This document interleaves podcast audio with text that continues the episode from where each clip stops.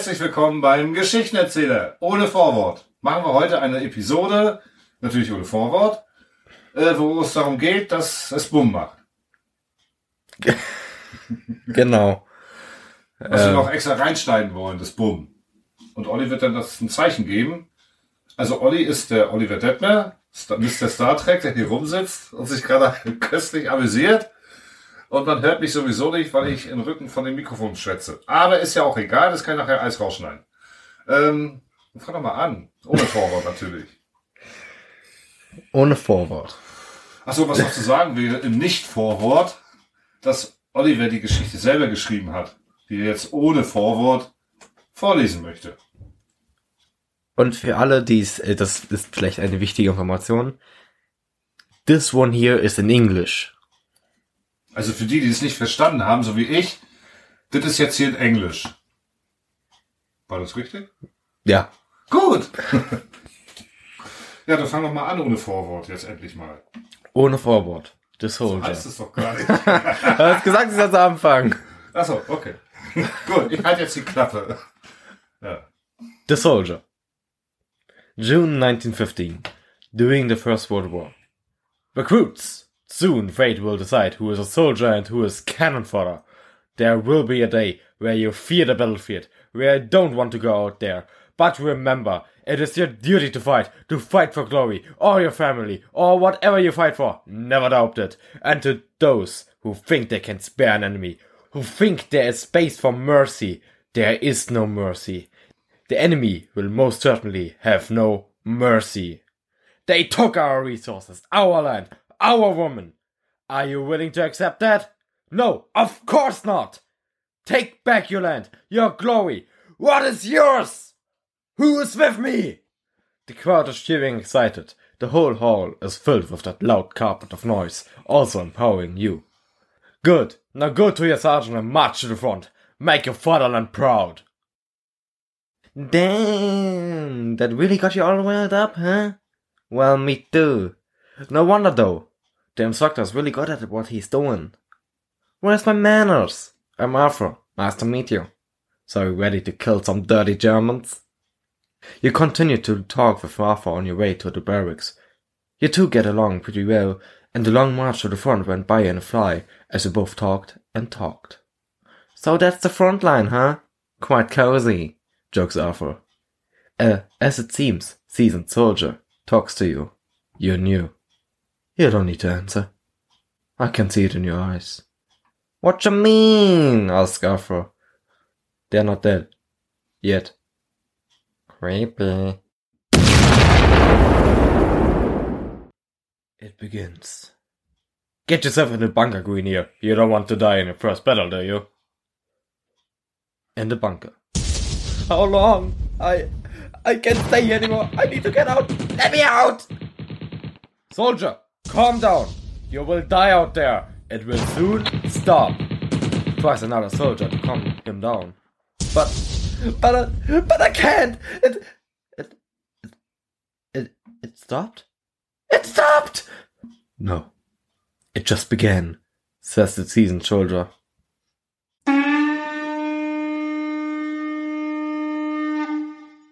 They come.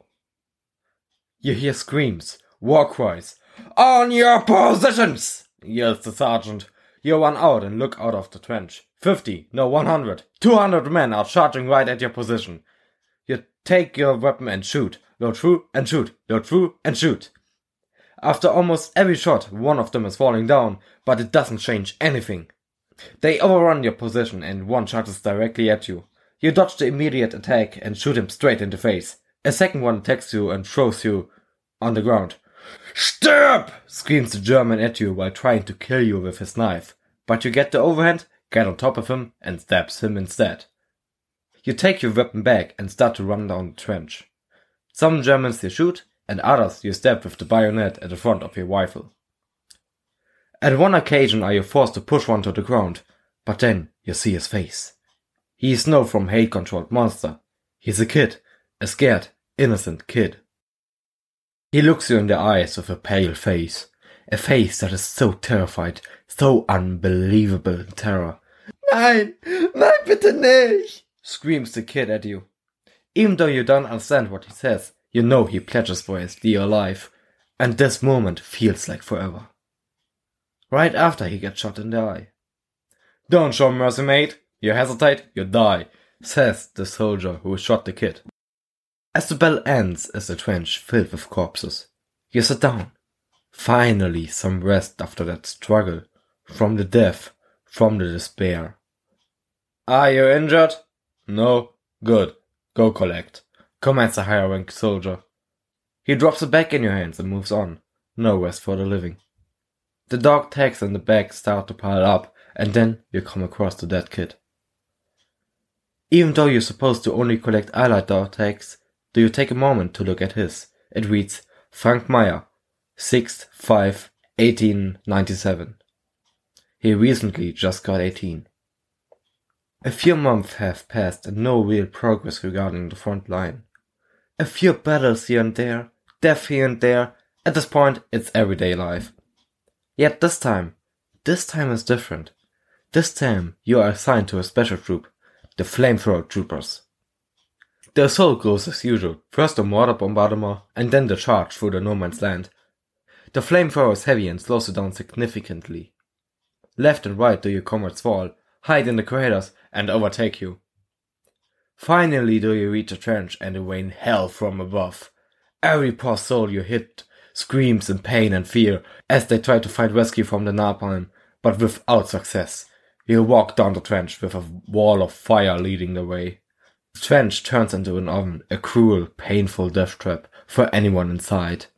In that moment you realize you lost your humanity. Morals, guides, right and wrong all go up in flames with every step you take. The fight is won, and the men laying behind you are unrecognizable. Another good year went by and no progress. Every day the same thing. Stand up, eat a rat if you're lucky, prepare for the next fight. Well, you don't fight every day, sometimes not even a week. However, you just wait for it. Others write journals, letters, play games and talk with friends, but not you. You don't have anyone to write to, no journal to keep up to date, and no one to talk to. Arthur? Arthur died long ago. Or was it yesterday? You don't remember, and you don't want to remember. The only thing that matters, that keeps you presumably sane, is the next fight. Shortly after the sergeant commands your attack. It's always the same old story. Everyone charges, some whine, some hide, some cry, some die. So you run down the trench. So you run to the other trench, except this time you feel a sting in your chest. Before you realize what happened, do you already lay on the ground. Now it dawns on you. This time you were one of the unlucky. You try to stand up, try to call for a medic, but there's no effort to make. You just can't. There you lay, bleeding out, seeing everyone run past you. Explosions, death, despair left and right. The thing is, you are not in pain. The opposite quite actually. With every minute that passes, the more comfy you feel. The less pain you feel, the quieter and darker everything gets. Here and there you can make out some shouts. Die! Please no! Ah! Ihr Hurensöhne!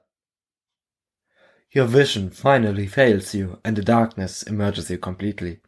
The noise of the battlefield is also gone. The only thing left is silence. Silence and peace. You don't feel threatened nor intimidated. We're at home, safe. In these moments of complete peace, complete silence, do you ask yourself, God, and whoever else is listening, if you finally escaped the cell hole. Ja, sehr cool. Danke dir. Und äh, ich habe zwar kein Wort verstanden, weil ich kein Englisch spreche, aber die deutsche Version kommt ja auch im Anschluss. Also sprich, in der nächsten Episode hört ihr dann auch die deutsche Version.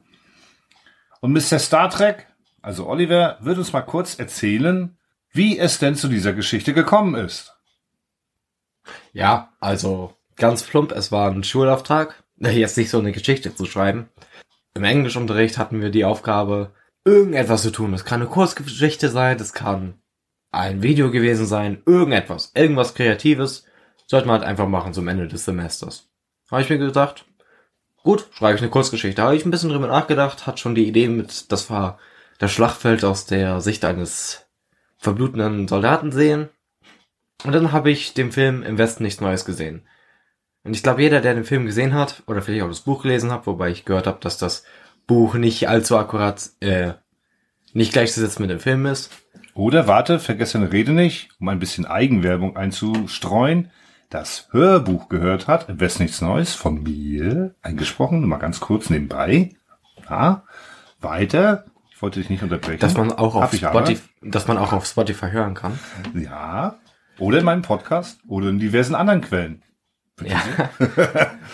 äh, Ja, wo waren wir stehen geblieben? Werbung. Werbung.